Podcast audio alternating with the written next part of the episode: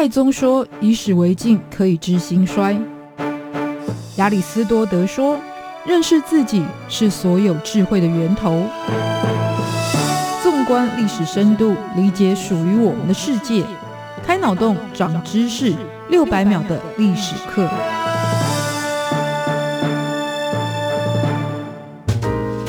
认识过去，才能够掌握未来。欢迎您收听这一集六百秒历史课，我是维珍。来台北观光，如果不走访故宫，等于没来。那光故宫，如果不看翠玉白菜，也等于白跑一趟。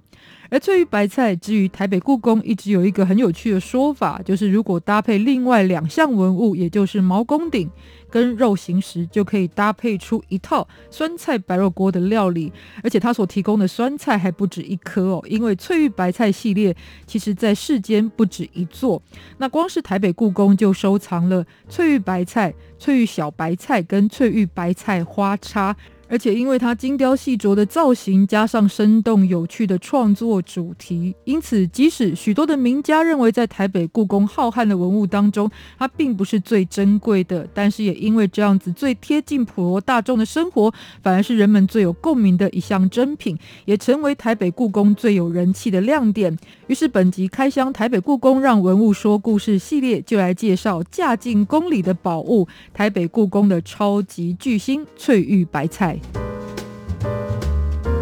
在台北故宫常设展，大家最常看到也最熟悉的翠玉白菜这一座呢，长是十八点七公分，宽有九点一公分，厚度是五点零七，重量达到二点一三六公斤，非常详尽的数字。而材料它所使用的，其实是在珠宝市场上被视为极品的翡翠。那工匠就非常巧妙地运用了翡翠上面的颜色，也就是半白半绿的特色。雕刻成了一座活灵活现的白菜，而在菜叶上还有两只昆虫，一只是蝗虫，另外一只呢是蝈蝈。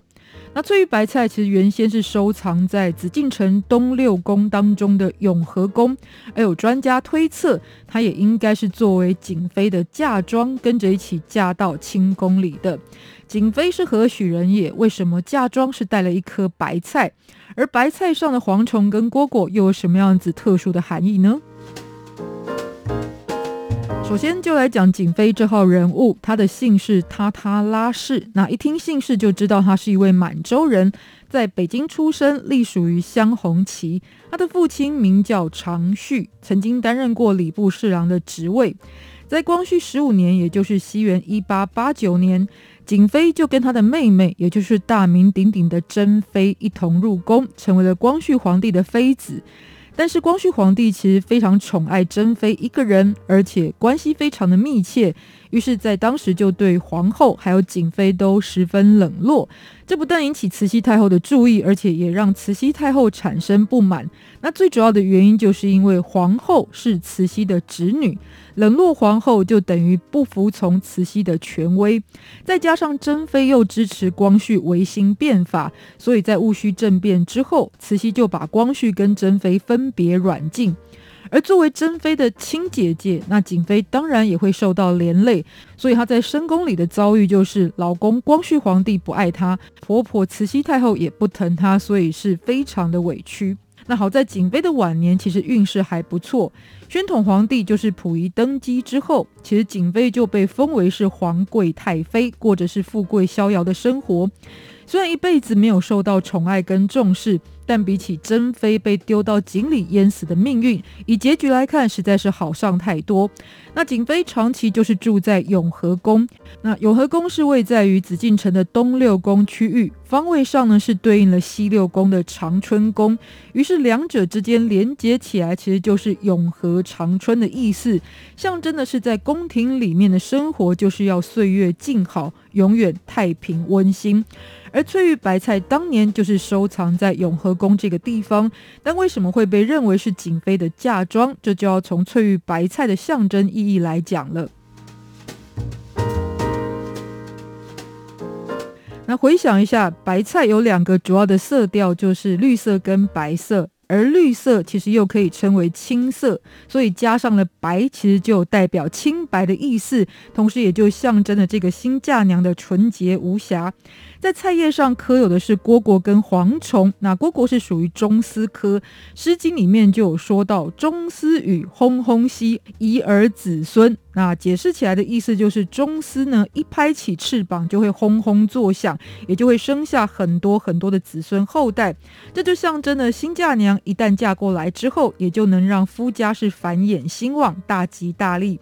另外，蝗虫其实也是具有多子多孙的含义，于是能够确定的就是翠玉白菜。也就是为了新娘而制作的婚礼用品，景妃则是居住在永和宫的最后一任主人。那翠玉白菜也是她经常会把玩鉴赏的艺术品，所以专家们才推断呢，这应该就是属于她的嫁妆。当然，也不排除就是原先她可能是属于前朝的其他后妃，只是传到了宣统的时候，才变成了永和宫的摆设之一。而景妃也刚好很喜欢这一项文物。那因为它是一种玉器，所以接下来也延伸阅读来分享哦。就是玉一直是传统文化当中最重视的宝物，它比起其他的金银珠宝来说都要来得珍贵。在古时候是以陕西蓝田所出产的玉石作为主流，像是后来被秦始皇做成传国玉玺、大名鼎鼎的和氏璧就是蓝田玉。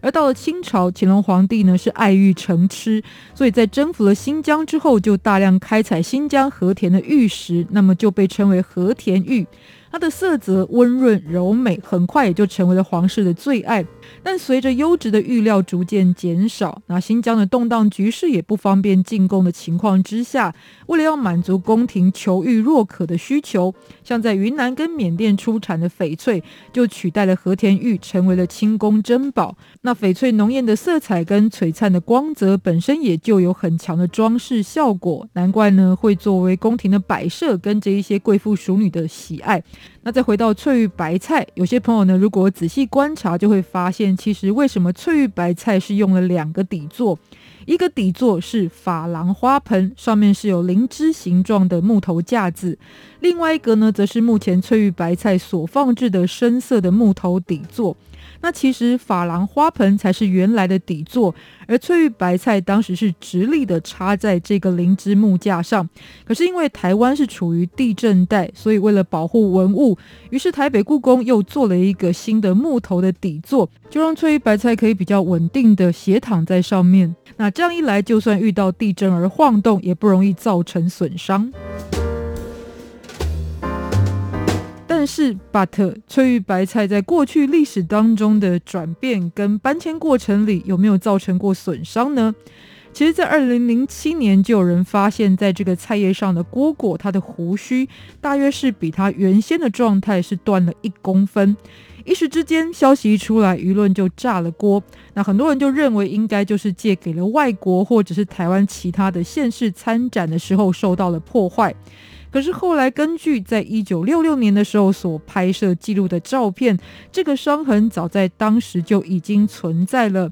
而台北故宫则是在一九六五年十一月十二日才正式开幕，可见得这是一个旧伤。但是究竟是在当初清宫收藏的时候就已经破损，或者是在历次搬迁的过程当中才发生了毁坏，那就不得而知的。但是可以放心的是，如今台北故宫是拥有一流的专业人员跟技术，可以给文物最好的保安跟维护，也让所有想要参观的人都有机会大饱眼福。